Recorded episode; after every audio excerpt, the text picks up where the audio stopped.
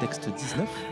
Texte 19, La forêt désormais de l'intérieur, d'Irina Teodorescu, aux éditions La Grande Batelière.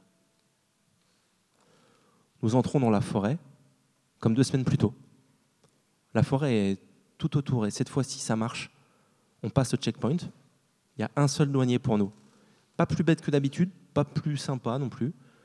Il regarde nos papiers, il commande pas. Nous passons et on pénètre dans la zone. Il tombe une petite pluie glaciale, mais c'est pas grave. Ce qui ne marchait pas l'autre fois, lorsque nous écoutions 26-66, a disparu. Toutefois, ce qui marche cette fois-ci n'est pas non plus comme l'année dernière, ou comme ce printemps, ou comme cet été. Cette fois-ci, c'est différent. Ça doit être une question de frontière, je me dis.